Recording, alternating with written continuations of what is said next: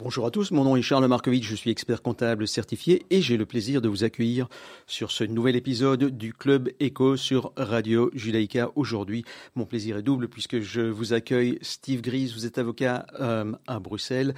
Vos spécialités, vous allez nous les rappeler.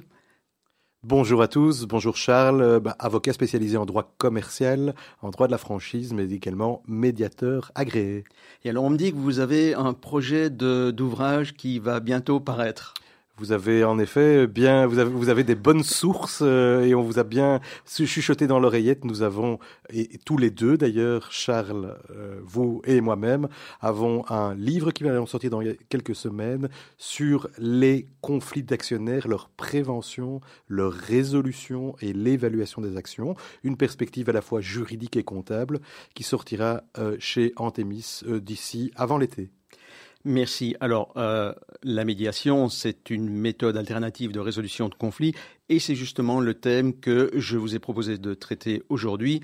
La première euh, question que j'ai pour vous, Steve, c'est tout le monde nous dit que la justice est encombrée, euh, que les délais de procédure sont, c'est parfois des lustres, donc des dizaines d'années même.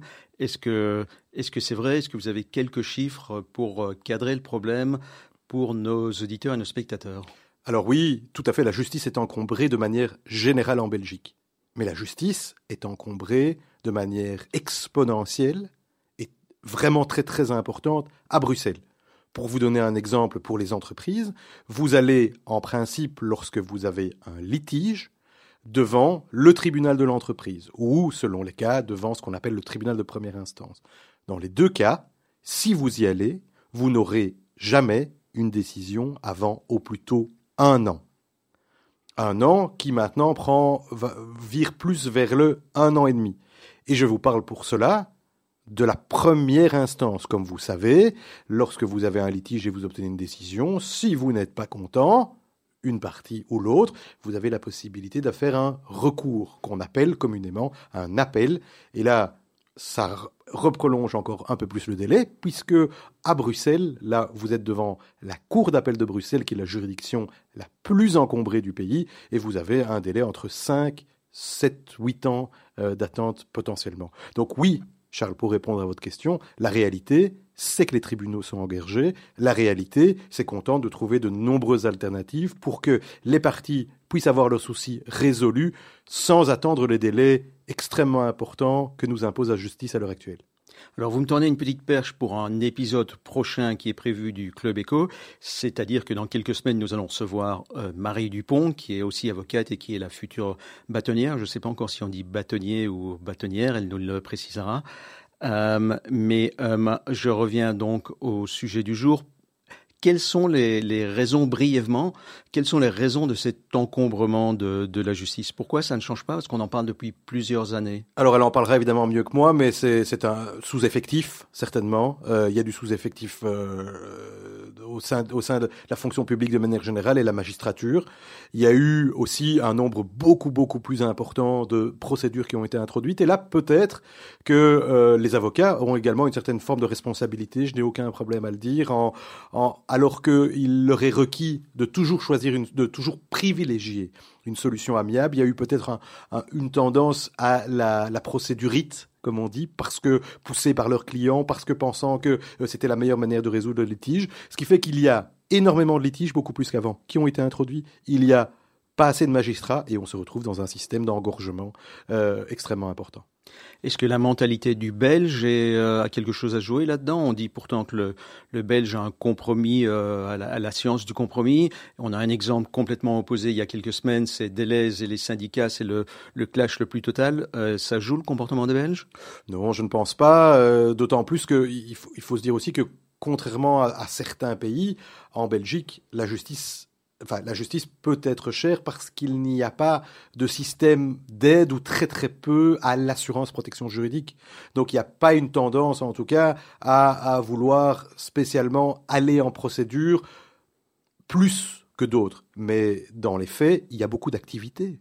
Et s'il y a beaucoup d'activités, il y a potentiellement beaucoup de litiges. Et s'il n'y a pas suffisamment de personnes pour les résoudre, ben, vous vous trouvez dans un, goulot qui ne fait que, creuser un, trou existant et qui a beaucoup de mal à se résorber. Merci Steve. Euh, imaginons que deux personnes, deux sociétés, deux personnes physiques, peu importe, soient en, litige. L'une est opposée à l'autre, quel que soit le motif, quelle qu'en soit la raison.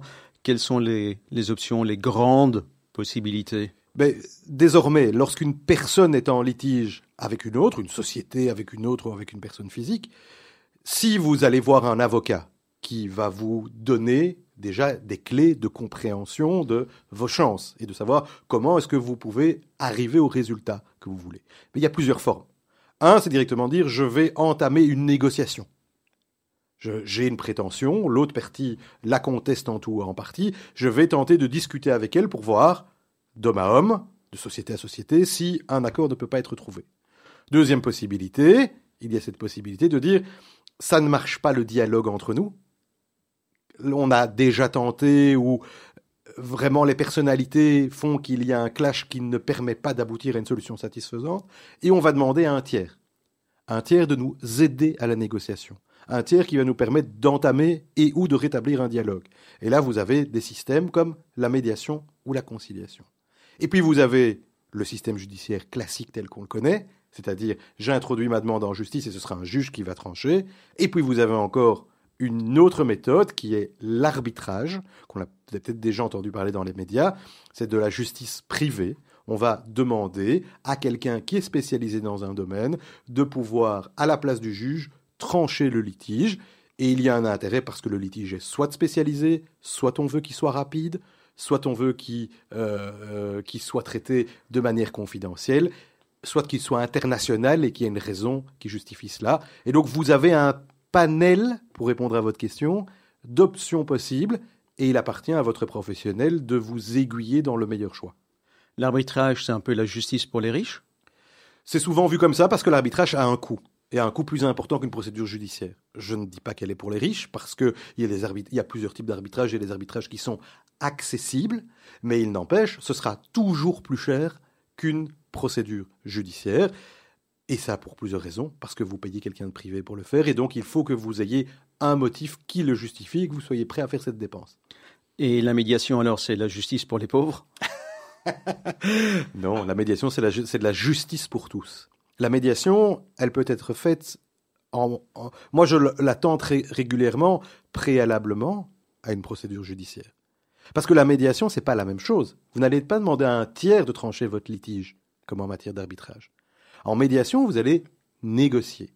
Vous asseyez une table de négociation et vous allez vous-même, pas quelqu'un d'autre qui va prendre une décision, vous-même essayer de parvenir à un accord. Et on s'est rendu compte, parce que le succès est quand même très important de ce type de, ce type de processus, c'est que l'aide d'un tiers, qui est justement, qui va vous permettre de faire une triangulation de paroles, vous allez lui parler directement, vous n'allez plus être en conflit direct avec la personne. Il va vous, vous reformuler, c'est-à-dire qu'il va parler le langage de l'autre pour essayer, non pas que l'autre soit d'accord, mais que l'autre puisse entendre ce que vous avez à dire et que vous n'arrivez pas à lui dire. Et puis qu'il va pouvoir, avec un esprit clair, mettre une série d'options pour permettre de répondre aux attentes et aux, besoins de chacun, et essayer de trouver une voie de compromis, une voie médiane, c'est pas la justice pour tous. C'est pas la justice pour, c'est la justice pour tous, parce que ça peut s'appliquer à tout type de processus et ça permet à tout type de litige et ça permet justement de ne d'arrêter ou de ne pas aller ni au tribunal ni auprès d'un arbitre privé. Oui, mais soyons de bon compte, comme dit euh, cette expression euh, un peu courante. Euh, si la plupart des médiations sont couronnées de succès, on parle d'un taux de 80%, même plus, est-ce que ça n'est pas en fait parce qu'on envoie en médiation les litiges qui ont tendance à à y réussir? Donc c'est une fausse, euh, c'est une fausse satisfaction, c'est un faux taux de réussite, c'est un peu une auto-congratulation, si, si on peut dire. Eh je, vous avez raison, vous avez en partie raison sur cette question.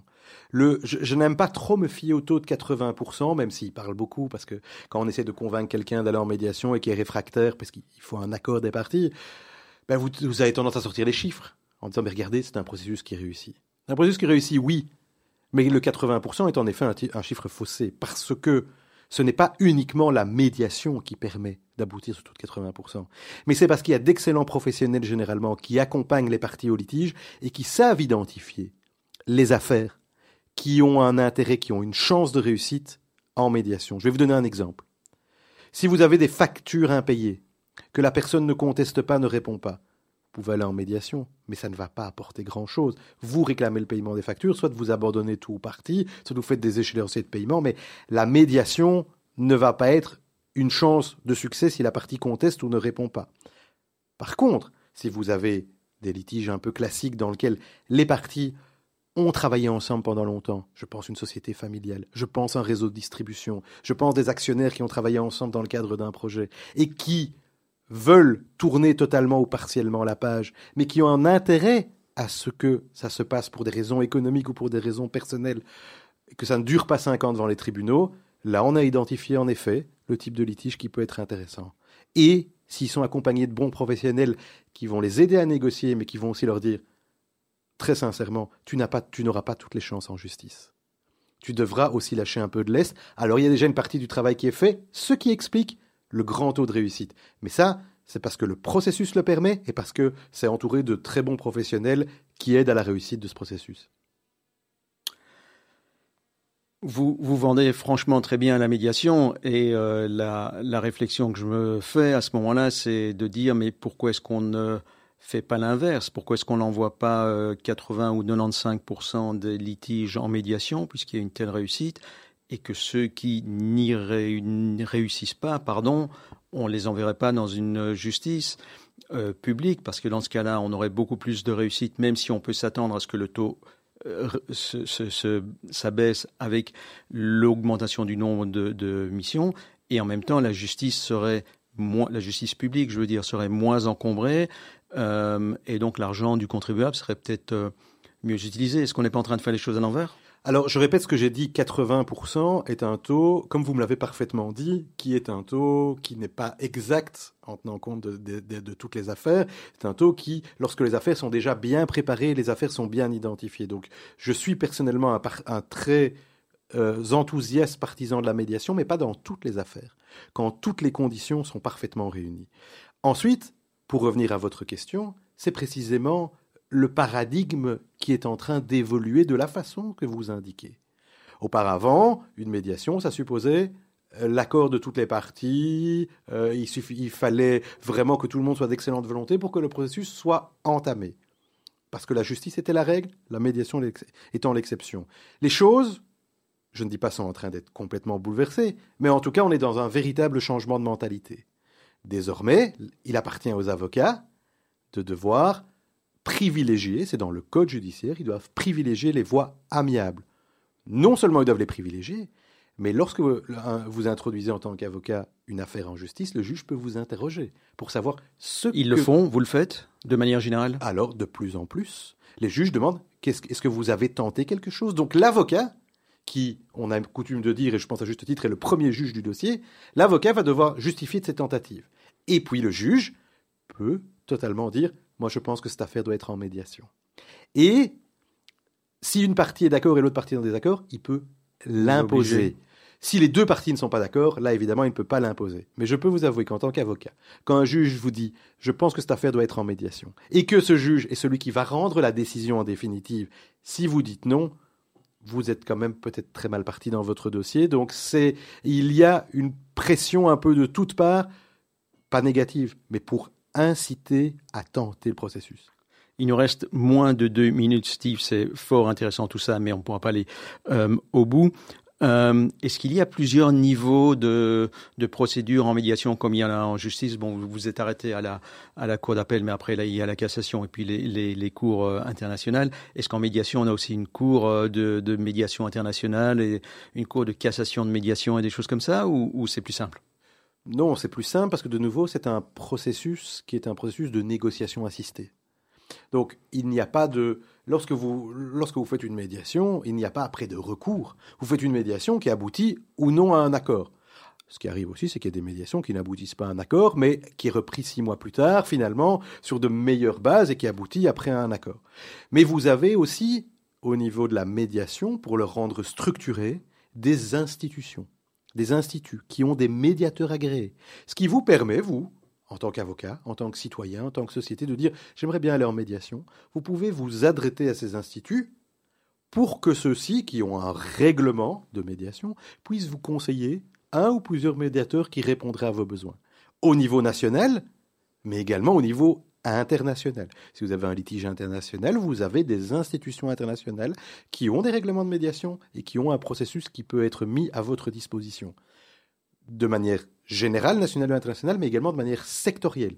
Vous avez dans un certain nombre de secteurs, je pense notamment au sport, euh, euh, des, des institutions des règlements propres au secteur d'activité où vous êtes sûr d'avoir un médiateur qui est quelqu'un qui connaît votre secteur, qui connaît éventuellement euh, le, le cadre, le contexte dans lequel évoluent les différents acteurs en conflit et qui propose un processus adapté sur mesure. Steve Gris, je vous remercie beaucoup. On est arrivé au terme de cet épisode du Club euh, Echo. Vous avez évoqué euh, un petit point au cours de cet entretien qui est la récupération de, de créances. C'est un point qui intéresse très certainement de nombreux de nos auditeurs ou spectateurs. Ce que je vous propose, c'est qu'on en reparle de ce sujet beaucoup plus en, détail, pardon, très prochainement et même dès la semaine prochaine. D'ici là, je remercie euh, chacun de nous avoir euh, écoutés pour ce Club Echo. Je remercie aussi, j'aurais dû le faire depuis très longtemps, Clément, qui est notre technicien, sans qui nous ne serions pas là. Je vous souhaite à tous une excellente journée, une excellente semaine et à très bientôt.